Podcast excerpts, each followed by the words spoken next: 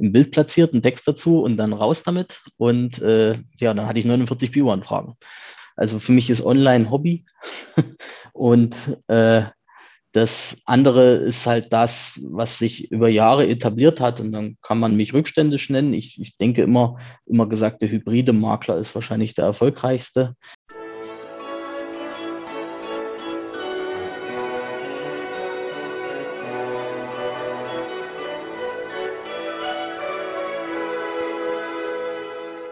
Hallo und herzlich willkommen. Mein Name ist Marco Peterson und ich begrüße Sie zu einer neuen Folge des Königsmacher Podcast, dem Podcast der Versicherungsbranche mit dem Besten von heute für die Besten von morgen. Mein heutiger Gast nennt sich selbst der Handwerksmakler aus Dresden und ist in der Branche den meisten wahrscheinlich als der Makler bekannt, der Schornsteinfeger und Bäcker versichert. Die Rede ist selbstverständlich von Rainer Schamberger. Hallo Rainer, schön, dass du da bist. Ja, hallo Marco, ich freue mich, dass ich hier sein darf. Was ich bei der Anmoderation gerade noch vergessen habe, war zu erwähnen, dass es sich bei Rainer um einen wortwörtlich ausgezeichneten Makler handelt. Denn er wurde im vergangenen Jahr mit dem OMGV Award in der Kategorie Werbeanzeigen ausgezeichnet und das natürlich völlig zu Recht, denn Rainer kann herausragende Werbeanzeigen schalten und gestalten und gehört mit zu denen in der Branche, die das meines Wissens nach mit am besten können. Und darüber werden wir natürlich auch ein bisschen reden, allerdings nicht nur, sondern zuerst werden wir über ihn als Person sprechen, dann einmal über seinen Karriereweg, Berufsweg und erst dann zum Schluss über seinen Erfolgsweg. Beginnen wir aber erstmal mit ihm als Person. Deswegen, Rainer, bitte stell dich doch einmal mit drei Hashtags selbst vor und er sag mir, warum du die gewählt hast. Ja, das ist ja Gott sei Dank die einzigste Frage, auf die ich mich vorbereiten durfte. Ähm, deswegen sind die sehr ausgefeilt, nämlich ähm, Hashtag 1, redet viel und macht Witze. Hashtag 2 wäre selbstironische Situationskomik. Und Hashtag 3 ist ähm, tiefgründiger als man meint mit ähm, Hang zum, wie, wie, warte mal, wie hatte ich es mir überlegt? Äh, zum Kreativen, mit Hang zum Kreativen. Also tiefgründiger als man meint, mit Hang zum Kreativen. Sind, sind eher Longtails, aber man darf ja bei Hashtags alles machen. ja, natürlich darfst du das. Ähm, jetzt müsstest du aber noch die einzelnen Hashtags mal erklären. Also warum hast du die gewählt? Warum zum Beispiel äh, er redet viel und macht Witze war der erste, glaube ich ich denke, das umschreibt mich sehr treffend. Wenn ich irgendwo bin, können das immer alle Kollegen, denke ich, unterstreichen. Ähm, gerade wenn ich dann auch mal ein Bier getrunken habe, dann rede ich noch mehr und dann werde ich noch witziger, zumindest meine ich das, ähm, zu sein. Und manche lachen mit mir und manche gehen halt weg. Das ist okay. Kann ich mitleben. Kann ich verstehen, Ge geht mir genauso. Ähm, und der zweite war selbstironisch im Leben oder so? Situationskomik. Ähm, also also witzig, wie gesagt, aber meistens mache ich auch viele Witze über mich selbst. Ich finde das einfach, das, äh, man kann ja nicht immer nur Witze zu Lasten anderer machen. Deswegen bin ich, mache ich gerne mal selbstironische Witze. Früher war das, ähm, sag ich mal, geboren, weil ich nicht sehr selbstbewusst war. Ähm, heute ist das ganz bewusstes Stilmittel, dass ich das manchmal ähm, einfach auch mal einen Witz über mich selber mache, weil ich finde, dass gehört auch dazu. Ja, das definitiv. Und ähm, das macht einen ja auch stärker, äh, nicht stärker, das macht einen ja auch sympathischer und, und zeigt auch eine gewisse Art von Stärke, ne? Ja, und vor allen Dingen ähm, psychologisch ist es ja auch immer ähm, so, eine, so ein Punkt, wenn man ähm, über sich selbst Witze macht, kann man auch seine Schwächen einfach direkt in eine Stärke umwandeln, weil man dann einfach über seine Schwäche lacht und dann hat man einfach dem Gegenüber gar nichts mehr, was er gegen einen sagen kann. Und da sind wir dann auch beim, beim Hashtag 3 mit äh, tiefgründiger als man denkt. Und Richtig. noch ein bisschen mehr. Mit, mit Hang zum Kreativen. Ähm, was ja auch der Hashtag 3 gleich zeigt. Genau, und das ist, haben die anderen Hashtags ja schon erklärt, also geht ineinander über. Ähm, das, das umschreibt mich ganz gut, denke ich. Dann bin ich jetzt beim, beim Hang zum Kreativen bei der zweiten Frage mal gespannt. Ähm, wenn du ein Emoji wärst, welches wärst du und warum? Also ich wäre das ähm, Augenverdreh-Emoji mit einem schwarzen Zylinder obendrauf. Das gibt es nicht, aber das würde ich mir wünschen. äh, okay, Zylinder ist klar, das ist wegen der Zielgruppe, wegen Schornsteinfeger, ne? Und das andere, warum? Genau, das ergibt sich aus der Zielgruppe und das Augenverdrehen jetzt nicht wegen der Zielgruppe, ähm, sondern das ist manchmal, ich nenne es mal Prozessleiden in der Zusammenarbeit mit Kunden und Versicherern. Da muss man manchmal die Augen verdrehen. Das ist schon zum Standard geworden, deswegen nehme ich das als mein Emoji. Sehr schön. Dann kommen wir jetzt mal zu vier Entweder-Oder-Fragen, wo du einfach immer nur sagst, was deine Auswahl ist und begründest, warum die gewählt ist. Die erste ist ähm, Horror oder Comedy? Horror-Comedy. Also ich mag beides tatsächlich sehr gerne. Ich bin ein leidenschaftlicher Horrorfilm-Fan und mag auch Comedies und Horror-Comedies gibt es ja auch, obwohl ich die eigentlich ehrlich gesagt Mist finde. Aber ich finde, ja, ich könnte mich gar nicht entscheiden. Also wahrscheinlich eher Horror. Okay, dann ist die nächste Frage. Jeanshose oder Jogginghose? Ja, zu Hause Jogginghose, unterwegs immer Jeans. Ich musste mich zur Jogginghose zu Hause erst erziehen. Also eigentlich äh, Jeans. Du musstest dich zu Hause zur Jogginghose erziehen. Wie genau? Ja, meine Frau hat immer gesagt, äh, jetzt zieh die blöde Jeans zu Hause aus. Du bist zu Hause, entspann dich, zieh dir eine Jogginghose an. Ich gesagt, ja, ich fühle mich in der Jeans wohl. Ähm, hat sie gesagt, das sieht aber scheiße aus, zieh dir jetzt eine Jogginghose an. Und dann habe ich das mich dazu hinerzogen, dass ich dann Jogginghosen zu Hause trage. Interessant, man lernt nicht aus. Äh, das habe ich so noch, noch nicht gehört gehabt. Ne, ich, soll, ich, ich, soll mich halt entspannen, wenn ich zu Hause bin und vor allen Dingen ein entspanntes Outfit. Aber ich glaube, am liebsten ist ja, wenn ich gar keine Hose trage. Also das kann ich jetzt nie beurteilen, was sie sich dahinter denken. Super. Ähm, dann kommen wir zu der Frage Nutella mit oder ohne Butter? Äh, also ich, nee, gar kein Nutella. Ich mag kein Nutella. Also dann lieber das, das Brot mit, mit Butter. Okay. Ähm, dann kommen wir zur letzten von den vier Fragen. Die ist jetzt musikalisch gemeint. Ärzte oder Hosen? Ärzte. Klare, direkte Antwort. Ähm, keine Erklärung dazu? Ist, nee, da gibt es überhaupt nicht. Was soll man da noch erklären? Das ist die beste Band der Welt. Nee. Also, nee, also ich war lange Zeit großer Ärzte-Fan. Das ist meine Lieblingsband. Deswegen ist das, fällt es mir ja sehr einfach. Und ähm, die Toten Hosen mag ich aber auch. Und wenn ich mal Gitarre spiele oder singe, spiele ich tatsächlich auch beide Bands. Ähm, ich kann die Feindschaft zwischen den beiden ähm, ja nicht verstehen. Also es sind ja auch viele Fans, die beides hören. Und ich sage mal, es ist eher so eine, so eine gemeinsame Hassliebe. Man feiert ja eigentlich gerne zusammen. Also wenn ich so die Konzerte da zurückdenke, ich war sowohl auf Hosen als auch auf Ärztekonzerten, ist das immer wieder so ein kleiner Running Gag, aber eigentlich hat man sich. Absolut. Man sieht ja auch, dass, dass die beide Bands auch da mit, mit dieser angeblichen Feindschaft spielen.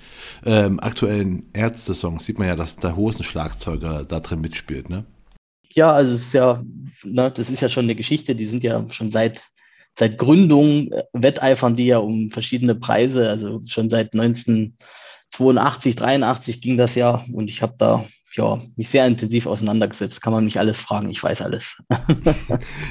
das habe ich schon vermutet, denn die letzte Frage ist ja jetzt gerade nicht zufällig gewesen, sondern ähm, ich habe mal ein Foto von dir gesehen, da warst du als Punker drauf mit der Punker-Frisur. Du hast doch kommentiert, dass du früher Punker warst.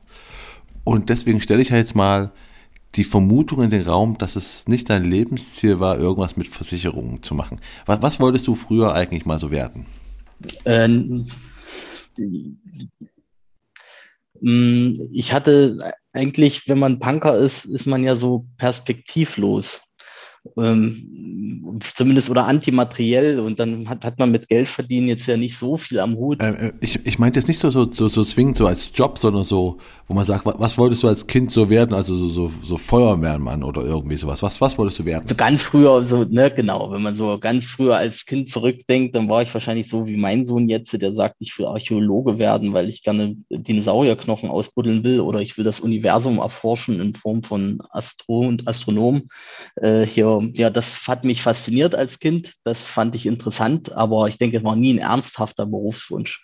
Und später, wo es dann bewusster am Leben teilgenommen hat, äh, da hat man sich dann, ja, anhand der, des Angebots erschlagen gefühlt, so dass man gesagt hat, pff, keine Ahnung, was zu mir passt. Ich weiß nie, was ich gut kann und was ich mal werden will. Und deswegen war dann eher so die Perspektivlosigkeit da und das Rätselraten, in welche Richtung gehst du? Und dann war es halt aus Trotz eigentlich, dass ich gesagt habe, was ist das wenigste, was die Leute von dir erwarten, was du tust? Und wenn man in grün-blauen Irokesen hat, dann war das für mich Banker. Und dann bin ich Banker geworden. ähm, okay, also dass, dass du Banker werden wolltest, ist, ist ja die eine Sache. Ähm, Aber ich, ich frage mich gerade so, was haben denn die, die, die, Banken auf der anderen Seite gesehen, die einfach gesehen haben, okay, der, der Punker bewirbt sich gerade bei uns? Naja, ich habe mich ja nie bei einer Bank beworben, sondern bei einer öffentlichen Anstalt. Also äh, die Sparkasse zählt ja nie als Bank, ist eine öffentliche Anstalt. gut, gut, okay. nicht, nicht das, Bank, sondern Sparkasse. Genau. Ähm, aber auch bei der Sparkasse sehe ich jetzt so persönlich weniger Punker hinter der hinter dem Schalter? Ja, ich musste mich natürlich dann verändern. Also ich hatte dann die Färbung weggelassen äh, und wenn man die Haare so ein bisschen länger hat, wenn man recht lange Irokesen hat, dann kann man die ja so rüberkämmen, dann sieht das eigentlich ganz äh, hübsch aus und dann kann man sich noch einen Anzug zu anziehen und schon sieht man aus wie ein Banker. Meine Ohrringe musste ich auf Arbeit immer rausnehmen. Ich hatte damals auch drei, vier Ohrringe auf einem Ohr äh, und die habe ich dann immer rausgenommen und äh, erst am Ende, wo es mir dann egal war, habe ich die auch wieder reingemacht, selbst am Schalter. okay, aber, aber wie kam das denn eigentlich dann bei seiner, bei deiner Punker-Community an, dass du jetzt Banker wirst? Das ist ja quasi so der, der, der größtmögliche Gegensatzfeind, ne? Was hast du da hören dürfen? Ich habe sie mit ihren eigenen Waffen geschlagen, weil ich sage mal, gerade als Punker lebt man ja eigentlich auch ähm, in einer Art Gemeinschaft und auch im Miteinander. Und ich fand immer, für mich war Definition, jeder definiert das ja anders. Für mich war Punk, sei du selbst und hab Spaß am Leben. Und ähm, da ist es nicht wichtig, ob man Besitz hat oder Geld hat. Es ging immer nur um gute Freundschaften, um eine schöne Zeit zu haben.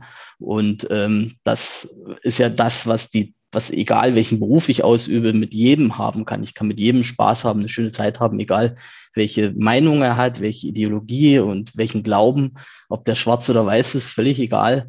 Ähm, es geht immer nur darum, ist ein guter Mensch oder ein schlechter Mensch. Und das ist ja das, ähm, ich war ja immer noch ein guter Mensch. Nur weil ich in der Bank arbeite, bin ich kein schlechter Mensch. Und das musste die Community ja dann auch akzeptieren, weil ich einfach cool drauf war. Super. Ähm, und du, du hast ja eine richtige Bankkauflehre damals gemacht. Und äh, was würdest denn du heute zurückblickend sagen? Was war das damals das, das wichtigste Fach oder das beste Fach, von dem du heute noch profitierst? Ähm, das ist schwer. Ich erinnere mich sehr düster an die Fächer, die ich da hatte.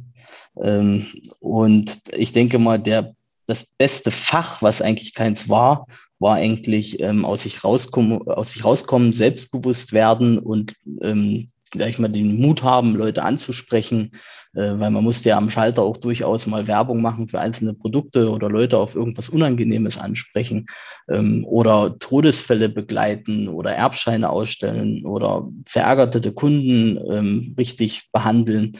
Das waren so diese emotionalen, zwischenmenschlichen Sachen. Das habe ich in der Bank gelernt und das war das Wertvollste für mein weiteres Leben. Äh, und, und wie bist du dann von der Bank zu der Versicherung gekommen? Warum bist du nicht in der Bank Sparkasse geblieben? Also ich habe ja meine Vorurteile über die Bank gehabt und da die sich so zu großen Teilen bestätigt haben, habe ich gesagt, also das kannst du nicht weitermachen. Ähm, und deswegen habe ich dann was anderes gesucht, was aber irgendwie ähm, ja mit dem, was ich gelernt hat, vereinbar war. Und ähm, ich habe mir immer gedacht, die Banker, die mochten immer nicht, wenn dann am Freitag einmal im Monat der Versicherungsvertreter kam, der ja jetzt, äh, jetzt müssen wir den Termine legen, damit der Geschäft schreiben kann. Das war immer so ähm, nervig. Ne? Da habe ich gesagt, ja, okay, die Banker, die waren, fandst du ja jetzt nicht so toll. Und wenn die den nervig finden, dann ist das ja auch wieder äh, genau das Richtige für dich. also, äh, wie toll wäre das? Ich erkenne ein Muster. Genau, wenn die, wenn die Kollegen dann für dich Termine machen müssen, ist das boah, ist dann viel besser, als wenn ich die selber mir immer hier ansprechen muss, damit ich mal einen Termin habe. Ähm, viel schöner, wenn die für mich Termine machen. Und dann gab es noch diese Stellenbeschreibung, die mich sehr angesprochen hat, ähm, die jetzt eigentlich abgegriffen und total doof klingt, aber die, damals und heute sind die, glaube ich, auch noch so äh, freie Zeiteinteilung, flexibles Einkommen. Und ähm, mich hat dieses Thema freie Zeiteinteilung tatsächlich angesprochen, ähm, so dass ich gesagt habe, ja, komm, anhören kann man sich das ja mal, ist Dreh Dresden ist nicht so weit weg, schöne Stadt. Ähm, und da habe ich dieses Vorstellungsgespräch gehabt und dann waren diese Leute so ganz anders als die in der Bank. Die waren so locker, so entspannt und haben gesagt, ja, was willst du denn verdienen und was willst du denn haben und äh, wie stellst du dir das so vor und wo willst du mal hin in den nächsten drei Jahren? Und dann erzählt man das und sagt, pass auf, da können wir das und das machen, um dich zu unterstützen, dass du das schaffst. Ähm, und das war, fand ich eine ganz andere Herangehensweise als in der Bank, weil da war ich einfach nur in, in Sklave von Prozessen und äh, das war wenig menschlich. Und in der Versicherungsbranche wurde ich irgendwie so angenommen, wie ich bin und äh, man hat versucht, mich weiterzuentwickeln und mich voranzubringen. Und das fand ich eigentlich äh, sehr ansprechend. Und, und wie ist es dann dazu gekommen, dass du Makler für, für Schornsteinfeger wurdest? War das so, so ein Gespräch, wo sehen Sie sich so in fünf Jahren? Ich so, ja, ich werde, ich werde, ich werde Makler für Schornsteinfeger so oder wie war das? Nee, äh, das lag an der Konzeptlosigkeit des Versicherers, wo ich meine Ausbildung gemacht habe zum Versicherungsfachmann. Äh, da die keine Zielgruppe hatten und man einfach alles akquiriert hat, äh, habe ich halt alles akquiriert und dann habe ich halt geguckt, wo komme ich am besten an. Und da ich Kaltakquise machen musste, ich hatte ja keinen Bestand, also ich bin ja wirklich in Gewerbegebiete gefahren und habe dann mich vorgestellt in meinem Anzug und mit meiner Tasche und habe gesagt, hier, ich will euch mal was zeigen. Und ähm, das war halt auch eine Schule fürs Leben. Und Privatkunden durfte man ja offiziell nicht mehr anrufen damals. Deswegen habe ich gezielt Gewerbekunden angerufen. Die hatten auch mehr Geld und ein besseres Verständnis für das, was ich anbiete. Das hat mir dann auch gut gefallen. Ähm, und das nächste war dann, dass äh, Handwerker immer auf den Spruch, naja, es geht ja noch nicht darum, dass sie jetzt was abschließen sollen, es geht ja darum, dass wir erstmal einen Kaffee trinken und uns kennenlernen. Haben die gesagt, ja, einen Kaffee trinken könnte kommen. Und da habe ich gelernt, naja, bei denen habe ich die beste Quote, also gehst du zu Handwerkern. Ah, okay, also da war es, hast du zuerst mal gemerkt, okay, das ist ein Handwerker, da kommst du gut an und dann hast du gemerkt, du kommst bei, bei Schornsteinfegern besser an oder wie, wie kam der Weg dahin? Das kam erst viele, viele, viele viele Jahre später kam das einfach. Ähm, ähm, das war auch, wie das immer so ist, ich hatte da nicht die Struktur dahin oder den, den Sinn erkannt, mich zu spezialisieren, dass das sinnvoll für mich ist. Das hat sich ergeben. Ähm, das war also nie geplant und ich habe noch ganz viele Jahre rumgetümpelt und Kalterquise gemacht und in drei Jahren 60 Kunden aufgebaut, so in etwa. Also meine Ausbildung, man hat ja nebenbei noch gelernt und andere Sachen gemacht. Ähm, und über die Umwege, dass ich das Handwerk eigentlich bei dem, ich sage mal, ich kann es ja hier auch sagen, beim Münchner Verein, wo ich danach hinkam, ähm, besser kennengelernt habe, die Strukturen kennengelernt habe, habe ich gemerkt, Handwerk macht wirklich für dich Sinn. Das wurde also nochmal verstärkt. Ähm, und da habe ich dann ja einfach jemanden kennengelernt von einer unbekannten Versicherung. Es war damals die SHB, Sach- und Haftpflichtwerte der Bäcker. Und die hatten nur Bäckereien. Und das hat mich irgendwie interessant, fand ich das, dass die alte Dame, die da saß in der Innungsversammlung, von einer Versicherung war, die ich nicht kannte. Und irgendwie jeder kannte sie in dem Bereich Bäcker. Und so kam ich eigentlich zu der Idee, dass man sagt, eine Zielgruppe zu machen ist viel sinnvoller, äh, weil die ist in ihrer Zielgruppe bekannt und sonst kennt man die gar nicht. Die ist völlig unscheinbar, aber ist da in dem, was sie tut, top. Und das fand ich imposant. Und so hatte ich dann auch die Idee, dass ich Bäcker machen will.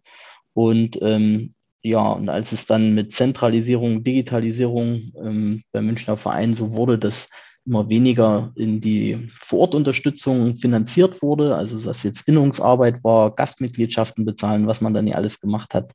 Ähm, da habe ich gesagt, dann kann ich eigentlich auch Makler werden. Und weil ich mich nie auf die grüne Wiesen begeben wollte, hatte ich mir jemand damals einen Partner gesucht, mit dem man ähm, Makler ja sein kann. Und die hatten sich halt auf Schornsteinfeger spezialisiert. Das ist also gar nicht meine Idee.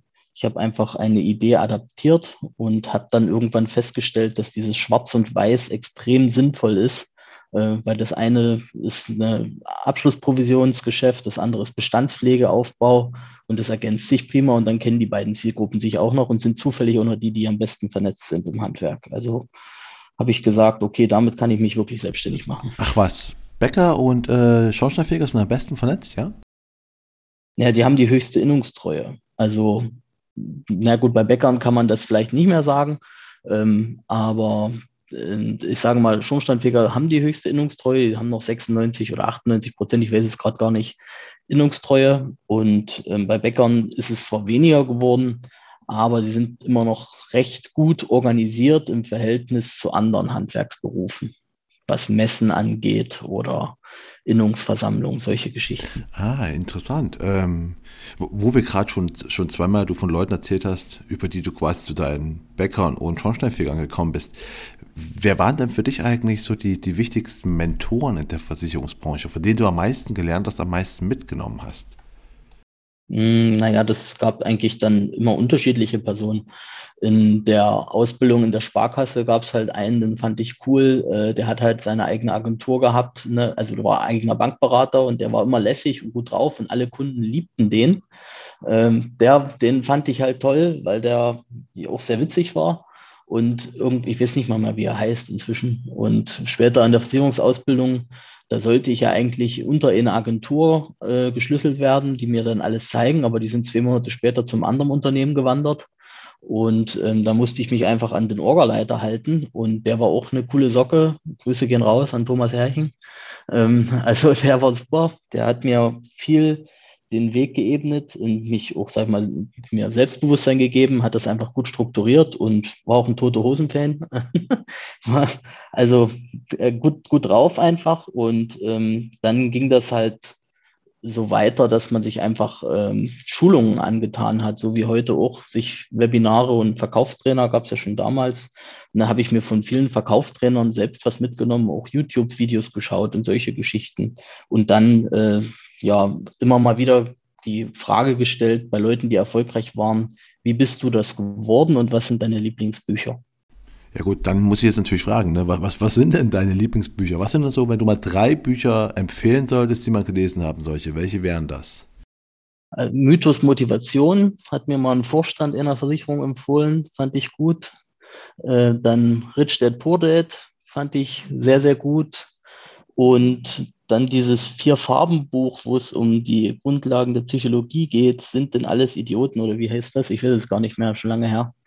Ähm, aber das ist auch sehr äh, spannend. Ähm, ja, das, das klingt auf jeden Fall spannend und ich werde schon herausfinden, was für ein Buch du meinst und werde alle vier Bücher natürlich in den, äh, alle drei Bücher natürlich, in den Show Notes verlinken.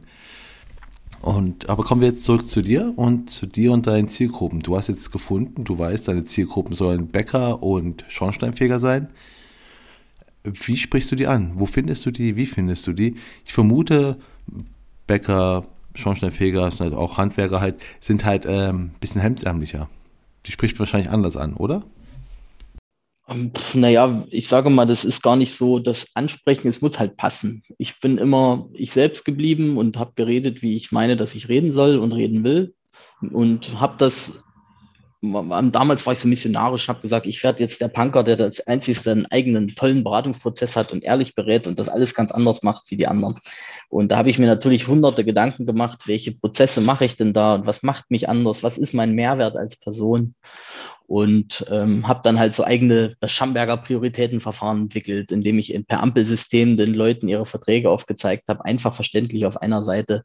Ähm, das war ja so mal der, der Grundgedanke. Und wie spricht man Schornsteinfeger Bäcker an? Das ist, äh, die, die spricht man ja anders an wie andere Kunden. Die müssen einfach zu einem passen und man möchte ihn, äh, man begegnet denen einfach anders, denke ich. Ähm, damit meine ich nicht in Form des Sprechens, sondern wie kommen die Kunden zu mir? Die Kunden kommen ja zu mir, weil ich das System verstanden habe, wann machen die sich selbstständig, wann machen die ihre Meisterausbildung, wann sind die Gesellen, wie komme ich an die Azubis und die Gesellen ran. Äh, und wenn ich an den richtigen Veranstaltungen teilnehme und mich dort präsentiere und da mal die Brötchen ausgebe und da vielleicht mal das Bier bezahle, dann lerne ich die kennen und dann bin ich da, da dabei. Und das sind die wichtigen Veranstaltungen, wo denn die Leute sich wieder zusammenführen. Das sind vielleicht die Multiplikatoren, die genau wissen, der kriegt jetzt den Meisterbrief und der, der wird jetzt selbstständig. Und wenn ich mit denen gut kann, sagen die mir Bescheid, wer ist das? Und dann bin ich da und dann rufe ich den an und sage, hey, wir kennen uns noch nicht, aber wir sind ähnlich alt. Ähm, ich bin Rainer, wie heißt du? Und, und dann geht das weiter. Und dann ist man sich sympathisch oder halt nicht. Und wenn man sich sympathisch ist, dann wird das was. Und dann wird es auch äh, meistens in eine sehr, sehr langanhaltende Geschäftsbeziehung und mit der Zeit, ich habe auch mehr irgendwann die Frage gestellt, sieze ich die Kunden, duze ich die Kunden, ich duze die Kunden, ähm, dürfen die Kunden von mir Freunde werden? Ja. Wären es enge Freunde? Nein. Das muss man auch für sich entscheiden. Und ja, und dann geht die ganze Geschichte so weiter. Okay, also wenn ich es jetzt richtig verstehe, dann sind Offline-Veranstaltungen offensichtlich äh, sehr wichtig bei deiner Zielgruppe, also bei Bäckern und Schornsteinfegern. Ähm, aber du bist auch noch online, bist du auch sehr gut aktiv. Wie passt es zusammen? Äh, ich, genau, ähm, das ist, ist eher, das eine ist Hobby und das andere ist halt, da kommen die Kunden wirklich her. Also für mich ist Online Hobby und äh, Das andere ist halt das, was sich über Jahre etabliert hat. Und dann kann man mich rückständisch nennen. Ich, ich denke immer, immer gesagt, der hybride Makler ist wahrscheinlich der erfolgreichste, der, der auf altbewährtes ähm, immer noch setzt, aber trotzdem nicht das Neue lässt und es mit integrierend versucht. Und ähm, das, das genau versuche ich zu leben. Und äh, genauso ist es ja auch richtig, ne? weil es ist einfach immer dieser Schwachsinn, wenn dir Leute erzählen, ähm, du musst jetzt ja alles digital machen, du musst alles online machen und so weiter. Ja, ist beides gut, es ist okay, aber der Mensch tickt halt nicht nur digital und nicht nur online, die erreicht man halt auch auf andere Wege. Ähm, wie erreichst du zum Beispiel auch die, die jungen Leute? Wie, wie kommst du zu denen? Das ist ja wieder der, der wie, wie, wie ist der Weg zum Kunden? Das ist ja das, wo ich sage, ne? wenn der, der Meister sagt, hier ruf mal meinen Gesellen an, ja, dann, dann erreiche ich den nun mal offline, weil der mir seine Handynummer gegeben hat. Also, na gut, offline ist das Uni, es ist halt per Telefon. und und äh, das ist ja, genau, ich fahre ja nie vorbei und schüttle ihn die Hand. Also das mache ich danach dann. Aber äh, das ist halt so dieser, dieser Weg und deswegen ähm, klar, es gibt auch immer wieder Zielgruppenkunden. Ich hatte auch letzte Woche tatsächlich meinen äh, ersten Bäcker, der mich online gefunden hat und gesagt hat, hey, hier, ähm, mach du das mal. Du scheinst das besser zu können als andere, weil du bist ja spezialisiert. Äh, das gab es vorher nicht. Also ich bin ja schon länger mit Bäckern auch präsent und auch auf Platz eins in manchen Suchbegriffen, aber da kam nie was. Bei Schornsteinfegern ist das schon öfter so weil das natürlich auch ähm, da immer oft Einzelunternehmungen sind oder es ist ein Geselle und bei Bäckereien ist es immer alles komplizierter. Da hat man nicht so dieses Verständnis dafür, dass man das online finden könnte, was man sucht. Und äh, bei, wenn ihr einen Schornsteinfeger eine BU oder eine Haftpflicht sucht, ist das schon eher so der Fall, dass die sagen, okay, da gehe ich mal ins Internet. Aber es ist immer noch eine geringe Quote im Verhältnis auf das Gesamtgeschäft. Ne? Ich würde jetzt sagen, fünf bis zehn Prozent, mehr ist das nicht. Äh, wo du gerade von deinem ersten Bäcker online sagst, erzählst, der dich da gefunden hat. Ähm, kannst du dich an deinen ersten Bäcker oder Schornsteinfeger erinnern, den du beraten hast? Ja gut, ich war nie in der Verlegenheit, dass ich jetzt äh, den ersten Kunden suchen musste. Ich hatte durch meine Arbeiten bei den verschiedenen Versicherungsunternehmen ja schon Bestandskunden und da waren halt auch schon mal zwei Bäcker dabei und ich hatte auch schon mal einen Schornsteinfeger beraten, äh, so dass ich den dann nutzen konnte. Das empfehle ich ja jetzt auch immer, wenn ich selber als Referent auftrete. Äh, befragt die. Was finden die gut? Was finden die schlecht? Was was ist bei Versicherungen bisher mal schiefgegangen? Äh, was müsst, wie müsste eine Versicherung sein, dass du sie abschließt? Was muss die können? Ähm, wie muss ich sein, dass du mich gut findest? Ähm, was wäre so dein Wunschversicherungsmakler? Wie muss der sein? Ach was, du, du fragst deine Kunden, äh, warum sie deine Kunden sind, wie, wie du als Makler sein müsstest? Genau, immer das und natürlich, warum hast du es bei mir gemacht? Weil offensichtlich bin ich das jetzt nicht in allen Punkten, das, was du umschrieben hast. Ähm, ne? Dann äh, kommt man ja zu ganz anderen Erkenntnissen und hinterfragt auch sich selbst in seiner Herangehensweise nochmal und wird dann irgendwann zu dem, was die suchen. Das ist ja mal interessant, ein echt guter Tipp, muss ich sagen. Ähm, aber zurück zu deinen Kunden, also wenn du dich nicht mehr an deinen ersten Schornsteinfeger oder Bäckerkunden erinnern kannst, kannst du dich allgemein noch so an deinen ersten Kunden erinnern, den du mal so beraten hast? Also meinen ersten Schornsteinfeger erinnere ich mich zufällig. Also das war, war auch so eine Hauruck-Aktion. Also der, der hatte nämlich äh, noch eine Woche, ähm, wusste, er kriegt seinen Kehrbezirk in nächster Woche und hatte noch nichts. Und dann war ich da und habe gesagt, ich mache jetzt Beratung. Habe mir damals von einem Kollegen aber Hilfe holen können, der schon sehr, sehr viele Schornsteinfeger beraten hatte und habe gesagt, ja, was brauchen der jetzt alles eigentlich? Erklär's mir. Er hatte mit mir so einen Crashkurs gemacht, eine halbe Stunde, habe ich mir alles aufgeschrieben, habe das dreimal im Büro vorher durchgesprochen und dann bin ich mit meinen vorbereiteten Unterlagen, so wie der es gesagt hat, dahin gefahren und habe gesagt, hör mal ganz selbstbewusst, so und so, so musst du es machen, so läuft das jetzt bei dir. Ich hatte keine Ahnung davon. Und der hat gesagt, alles klar, dann machen wir das so. Da war ich irgendwie fasziniert. Dann hat er acht Verträge bei mir unterschrieben und ich habe gedacht, Mensch, äh, so viele Verträge habe ich noch nie an dem Tag geschrieben, coole Zielgruppe. Und damit war klar, Schornsteinfeger sind deine Zielgruppe. Genau, das funktioniert, das äh, passt irgendwie. Und das mache ich jetzt öfter. Ich war total aufgeregt und das war super. Und mein allererster Kunde in der Kaltakquise war ein Malermeister, der ist heute noch bei mir Kunde. Ähm, der, der hatte sich beraten lassen. Da habe ich angerufen zum Thema äh, gesetzliche Änderungen, äh, Zinssenkung war es, glaube ich, wieder in der Lebensversicherung. Wenn Sie jetzt noch Altersvorsorge machen wollen, machen Sie es lieber dieses Jahr, da haben Sie noch einen höheren Garantiezins. Da sagt, dann kommen Sie mal vorbei und erklären mir mal, dass es so viele Produkte gibt. Ich habe gesagt, ja, mache ich. Bin ich zu denen hingefahren, habe den ganz, wie man das gelernt hat, die drei Schichten oder damals waren es vielleicht noch Säulen, keine Ahnung, ähm, habe ich ihn erklärt und habe gesagt, also ich würde jetzt an deiner Stelle das so machen, habe aber überhaupt keine Bedarfsvermittlung gemacht. Dann habe ich ihn ja auch gefragt, ja, was wollen Sie denn sparen? Dann hat er gesagt, 200 Euro. Ich sage, alles klar, mach mal. Habe ich 200 Euro geschrieben, habe mich gefreut wie ein Schnitzel und das war's. Super. Ähm, wir waren aber gerade schon bei, bei Schornsteinfegern und du machst viel offline, was du auch sagst, und online ist eher so dein Hobby, aber du machst online schon schon viel und auch viel aktiv, weil ich weiß, du machst auch auf Facebook, hast du auch Gruppen oder bist in Gruppen. Ich glaube, du, du hast Shawnee-Gruppen. Äh, was machst du da? Wie ist das dazu gekommen? Erklär doch mal ein bisschen. Na, ich habe eine, eine Gruppe, äh, die tatsächlich auch von einem Kollegen eigentlich war, der einfach irgendwann festgestellt hat, ich mache das so viel und wir haben uns auch so gut verstanden, dass der gesagt hat, guck mal, du wirst damit Admin. Die war also nicht mal meine. Der hatte mich eigentlich auch erst auf die Idee gebracht. Ähm, immer ganz unbekannt, bleibt eher im Hintergrund und ähm, wird sich auch nie in der Öffentlichkeit zeigen. Aber ist halt so, ist halt der zweite Admin. Und dann habe ich irgendwann auch wieder durch seinen Anstoß, da hat er gesagt, na, mach doch nochmal so eine Gruppe für Bäcker. Äh, das läuft doch, siehst du doch, ist doch geil. Ich sage, hast du eigentlich recht, okay.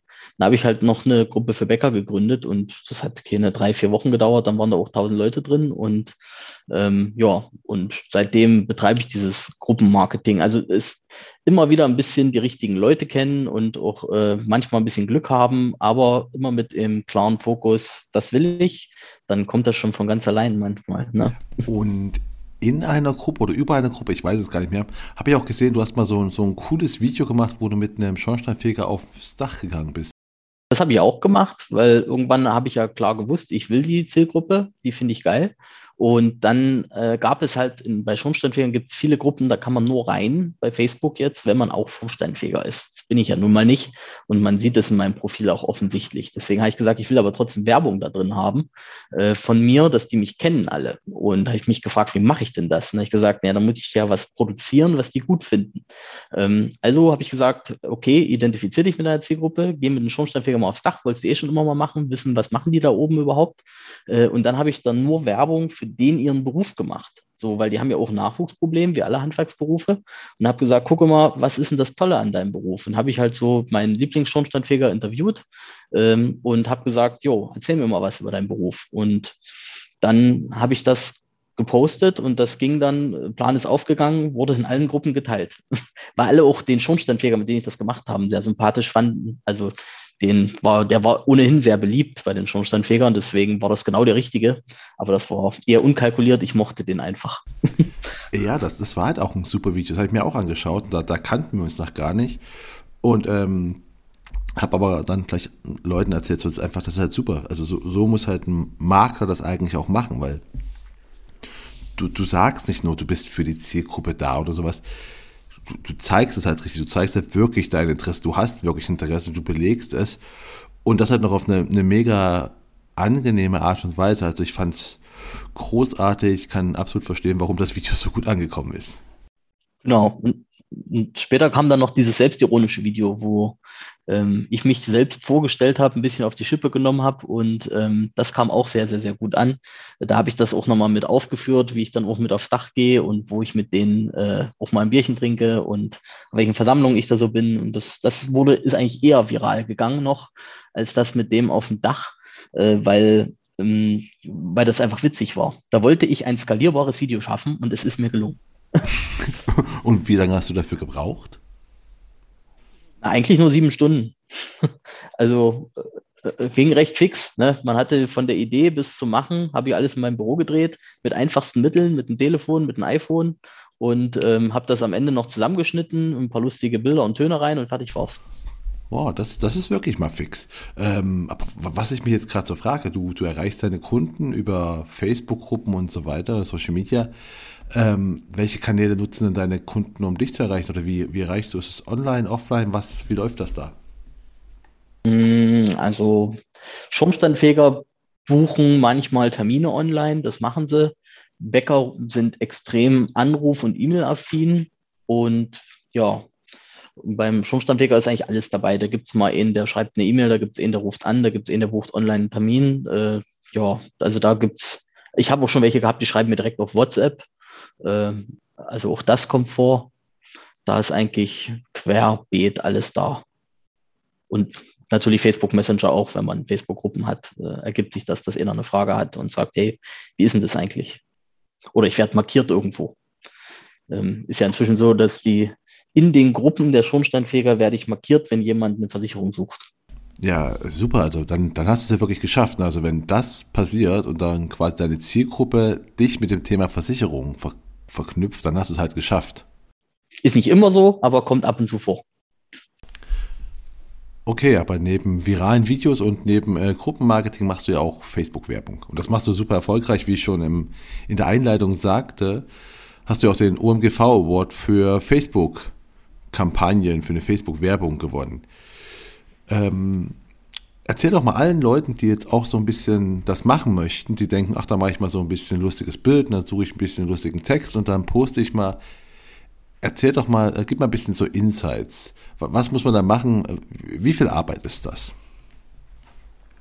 Also mehr als man am Anfang dachte. ja, weil äh, das, das Schlimme ist ja eigentlich dieses Testing dass man, wenn man eine Anzeige schaltet, dass man nimmt nur nur ein Bild, sondern man testet vier Bilder aus und dann testet man das mit vier Texten aus und dann guckt man, welcher Text kommt mit welchem Bild besser. Ähm, steht der auf Emojis, steht der nicht auf Emojis, der Schornsteinfeger? Welche Interessenseinstellungen mache ich bei einer Facebook-Werbung? Was haben die gemeinsam? Ähm, welche Interessenseinstellungen funktionieren vielleicht besser mit welchem Bild und mit welchem Text und so weiter. Ähm, und dann testet man und testet man und testet man. Und wenn man dann zwei Monate getestet hat, hat man dann irgendwann eine Einstellung, wo man sagt, jo, die funktioniert, genau für zwei Wochen. Und dann fängt man wieder von vorne an. Äh, wie, wie wir hören, hast du ja sehr viel Erfahrung mit Facebook-Werbung. Das ist meine nächste Frage mal einfach, was war denn dein größter Misserfolg? Wo hast du das meiste draus gelernt, weil du einen riesen Fehler gemacht hast? Was, was fällt dir jetzt gerade so spontan ein? Ich habe gedacht, es, ja, äh, es wäre eine gute Idee, habe ich immer gedacht, wenn man so regionale Werbung schaltet, so mit 30 Kilometer Umkreis, Standortsuche und sagt, gucke mal, ich bin vor Ort euer Mann, äh, ruf mich an. Und das habe ich gedacht, das ist super, das, das schalte ich jetzt. Ähm, habe ich 700, 800 Euro waren das oder was hinein investiert, aber da ist gar nichts mehr rausgekommen. Ähm, also solche Anzeigen habe ich oft geschalten. Ich habe bestimmt schon 7.000, 8.000, 9.000 Euro verbrannt bei Facebook-Anzeigen, ähm, wo ich einfach nicht wusste, wie es geht. Oder ganz früher, äh, wo man sich überhaupt nicht damit beschäftigt hat, wo man auf diesen Beitrag bewerben-Button gedrückt hat bei Facebook direkt. Das war auch so die Anfängerfehler. Ähm, oder wo man dann Werbeanzeigenmanager kannte und dann die, diese ganzen, äh, ja, wie soll man sagen, nicht deutschen Kontakte hatte, die dann äh, immer geliked haben oder ihn angeschrieben haben oder geklickt haben, die dich Haufen Geld gekostet haben, aber eigentlich ja überhaupt nicht dein, deine Zielgruppe sind, wenn der irgendwo in Uruguay wohnt, keine Ahnung, ähm, wo man das Thema noch nicht wusste. Also ich habe das ja Werbeanzeigen schon gemacht, bevor es gehypt wurde ähm, und habe sie völlig falsch gemacht und habe es aufgegeben und sein gelassen. Ähm, also ich bin schon mal gescheitert komplett mit Werbeanzeigen, ich weiß nicht wann, äh, so 2009 oder so, ne, habe ich schon angefangen, wo das noch ganz frisch war. Und dann, wo das dann so wieder aufkam, dass das jetzt modern wird und das in den Vermittlergruppen diskutiert wurde, habe ich gesagt, komm, jetzt beschäftigst dich nochmal richtig damit. Und nie wirst du halt wie damals, dass du auf eigene Faust ein bisschen rumprobierst. Und äh, ja, und dann hat das aber auch geklappt mit ganz viel Geduld und auch ein bisschen mehr Geldaufwand. Ähm, aber, aber ich weiß ja, du hast ja auch super erfolgreiche Werbeanzeigen geschaltet. Das hast du erzählt, wo du bei uns im, im Bootcamp warst, ähm, dass du auch eine, eine Werbeanzeige gemacht hast, wo du plötzlich mehr, mehr Erfolg hattest, als du eigentlich gedacht hast. Was war das Learning daraus? Welche Prozesse musstest du da eigentlich dann verändern? Also, als halt die Werbung gut lief. Da, da muss ich mir aber großes, also es ging ja nicht mal auf meine Kappe. Äh, da habe ich zusammen mit den Sepp Hölzel, dann auf den gehen auch liebe Grüße raus, äh, zusammen in, in Videocall gehabt und habe gesagt, Mensch, ähm, jetzt zeig mir doch mal, wie der Werbeanzeigemanager richtig aus deiner Sicht funktioniert. Und dann haben wir zusammen eine BU-Werbeanzeige für Schornsteinfeger gemacht, ähm, wo ich genau aber wusste, was die Interessen meiner Schornsteinfeger sind, das konnte ich ziemlich genau bestimmen, so dass die auch perfekt eingegrenzt war. Ähm, grafisch konnte ich ja schon immer, ich habe ein gutes, denke ich mal, kreatives Gefühl, was gut aussieht. Habe ich, hab ich einfach auch, wie du das erst gesagt hast, blöd, im Bild platziert, einen Text dazu und dann raus damit. Und äh, ja, dann hatte ich 49 Bio-Anfragen. Und dann hatte ich das Problem, dass ich überlegt habe, ja, ich habe gelernt und weiß, ein Mensch, der im Internet sucht und dir jetzt ein Lied gibt, der will eigentlich erstmal Informationen haben und was lesen. Ähm, was kriegt denn der jetzt von mir? was mache ich denn jetzt damit? Wer ist nie professionell? Ich schicke den ersten E-Mail mit Informationen, mit einem individualisierten, noch nicht individualisierten Angebot, um ihn dann anzurufen und zu qualifizieren zum Termin. Das wäre optimal. Okay, und dann habe ich da gesessen und habe innerhalb von äh, einem halben Tag diesen kompletten Prozess aufgebaut. Gott sei Dank hatte ich keine Termine. Äh, dann ich, hätte ich keine Zeit gehabt, habe teilweise bis in die Nacht gesessen und habe diesen nach dem Lead-Prozess gebaut ähm, dass man dann eine E-Mail rausschickt und dass man dann das Ganze trackt und guckt, hat er die E-Mail schon geöffnet. Ähm, wenn er sie geöffnet hat, dann rufe ich an. Wenn ich angerufen habe, dann kommt der Termin. Wenn er den Termin nicht will, kriegt er den Link, dass er sich den Termin selber bucht. Wenn er da nicht geklickt hat, ähm, dann kriegt er nochmal eine Erinnerungs-E-Mail. Wenn er das nicht gemacht hat, rufe ich ihn nochmal an. So, also ich will den Kunden ja haben. Und das aber bei 49 Kontakten ist auch ein ziemlicher Aufwand erstmal, weil du erreichst die ja nicht immer gleich. Dann waren das ja oft Gesellen, die tagsüber arbeiten, also musste ich es Abend machen. Ich habe aber Familie und Kind, also wie organisiere ich das? Ja, so habe ich das dann Schritt für Schritt, Learning by Doing, aufgebaut. Äh, ja, Learning by Doing, aber Learning by Doing im Hochtempo, ne? Ja, im Hochtempo. In ein, zwei Tagen. Und dann hat man es später perfektioniert. Okay, und wie viel Prozent von dem Prozess, den du damals so schnell aufgebaut hast, existiert noch? 80 Prozent. Ich habe verbessert, ein bisschen was dran gestellt und der war damals schon, also ich denke mir ja immer was, wenn ich was bei mache. Ich will nicht sagen, ich mache das alles super, aber äh, ich habe da schon einen fundierten Plan und hatte mich auch vorher schon darüber belesen, über Marketing, über After Sale und über wie funktionieren Leads und Funnels und was es dann ja alles gab. Ich war ja nicht uninformiert. Ich wusste das theoretisch, aber nun ging es darum, das praktisch nochmal in eine Form zu gießen und das habe ich dann ganz gut hingekriegt weil ich auch technisch recht versiert bin, muss man auch sagen. Äh, hast du dir das äh, selbst beigebracht oder hast du es irgendwie bei deiner Ausbildung oder so gelernt? Ja, mein, mein zweiter, da, da siehst du, jetzt fällt es mir ein, mein zweiter Berufswunsch, also mein echter Berufswunsch wäre ja Fachinformatiker gewesen. Ah, okay, daher kommt das also. Ähm, aber, aber sag mal, äh, stell dir mal vor, du könntest jetzt äh, etwas in der Ausbildung von Versicherungskaufleuten irgendwie so implementieren oder so. Was sollten die lernen? Wäre das was Technisches, damit die auch solche Sachen, wie du, wie du gemacht hast, so selbst erklären können? Oder wäre das halt auch äh, so Persönlichkeitsentwicklung, was du ja auch schon gesagt hast, was dir sehr viel geholfen hat? Das muss man ja eigentlich gar nicht auf die Versicherungsbranche reduzieren. Eigentlich jedem Menschen, der so wie ich perspektivlos in die Zukunft schaut und sich fragt, was will ich werden, würde ich jetzt den Rat geben, überlege, was du willst und lerne dann, was du brauchst, um das, was du willst, zu erreichen.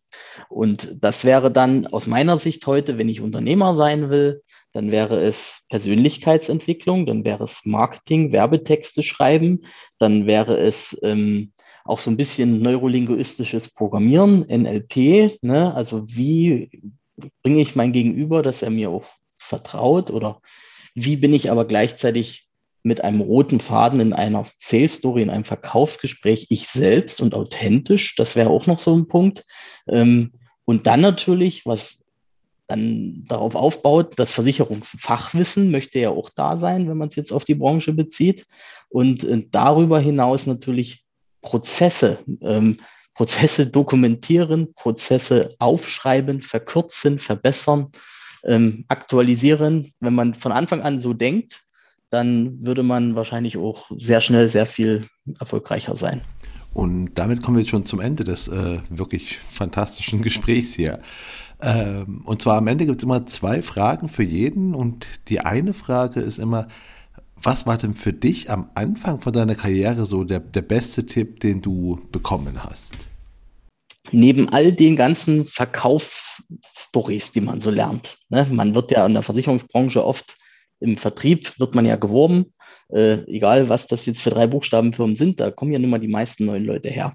Und dann gibt es erstmal so eine Verkaufsstory und da gibt es so einen roten Faden. Das ist auch gut. Aber der wichtigste Tipp an der Stelle war, äh, sei du selbst. Mach das nicht auf Krampf nach diesem roten Faden mit den Worten, die da stehen in deinem Telefonleitfaden, sondern nimm deine eigenen Worte dazu und nimm dein, diesen roten Faden und mach ihn zu deinem roten Faden, der immer gleich ist, aber der dir anspricht. Und wenn man so authentisch dann ist, dass man das ausstrahlt und das gerne macht, dann wird man da zwangsweise auch mit Erfolg haben. Okay, und dann kommen wir jetzt zur letzten Frage und die lautet einfach, was hättest du denn damals schon gern gewusst? Was, was ist so ein Tipp, wo du sagst, den sollte einfach jeder Neueinsteiger in der Versicherungsbranche wissen? Da gibt es einige Sachen, äh, aber ich meine, ich bin immer ja, äh, ich meine, etwas, was, was man lernen muss, ist, ich habe auch immer an das Gute in Menschen geglaubt und also das nie, dass ich das nicht mehr tue, das tue ich immer noch. Ich bin immer noch ein sehr optimistischer, positiver Mensch, aber ich lasse mir alles schriftlich geben wer schreibt, der bleibt, ist nicht nur bei Umsatzzahlen so, sondern auch bei Vereinbarungen mit anderen Geschäftspartnern, mit Versicherern, mit Konzeptgebern, mit was auch immer, auch mit Endkunden. Äh, alles, was irgendwie schriftlich zu regeln ist, wird schriftlich geregelt. Punkt. Ja, und mit, mit diesem Punkt beenden wir auch unser, wie schon erwähnt, fantastisches Gespräch heute. Und ich möchte noch einmal sagen, recht herzlichen Dank, Rainer, dass du dir die Zeit genommen hast und da warst. Ja, sehr gerne, Marco. Und wenn Sie die heutige Folge genauso fantastisch fanden wie ich, dann würde ich mich natürlich unfassbar freuen, wenn Sie den Podcast auf der Plattform Ihrer Wahl abonnieren und gut bewerten würden. Unabhängig davon, ob Sie es tun oder nicht, hier noch der Hinweis, auch zur heutigen Folge gibt es wieder ein Gewinnspiel. Was die Frage ist, die Sie beantworten müssen, um einen goldenen Königsmacherbecher zu gewinnen, erfahren Sie auf den Social Media Präsenzen von Ass im Ärmel auf Facebook, Instagram und LinkedIn. Damit verabschiede ich mich. Das war die Königsmacher-Folge mit Rainer Schamberger und mein Name ist Marco Peterson. Ich bin Ihr Ass im Ärmel, wenn es um Social Media und digitale Kommunikation in der Versicherungsbranche geht. Auf Wiedersehen.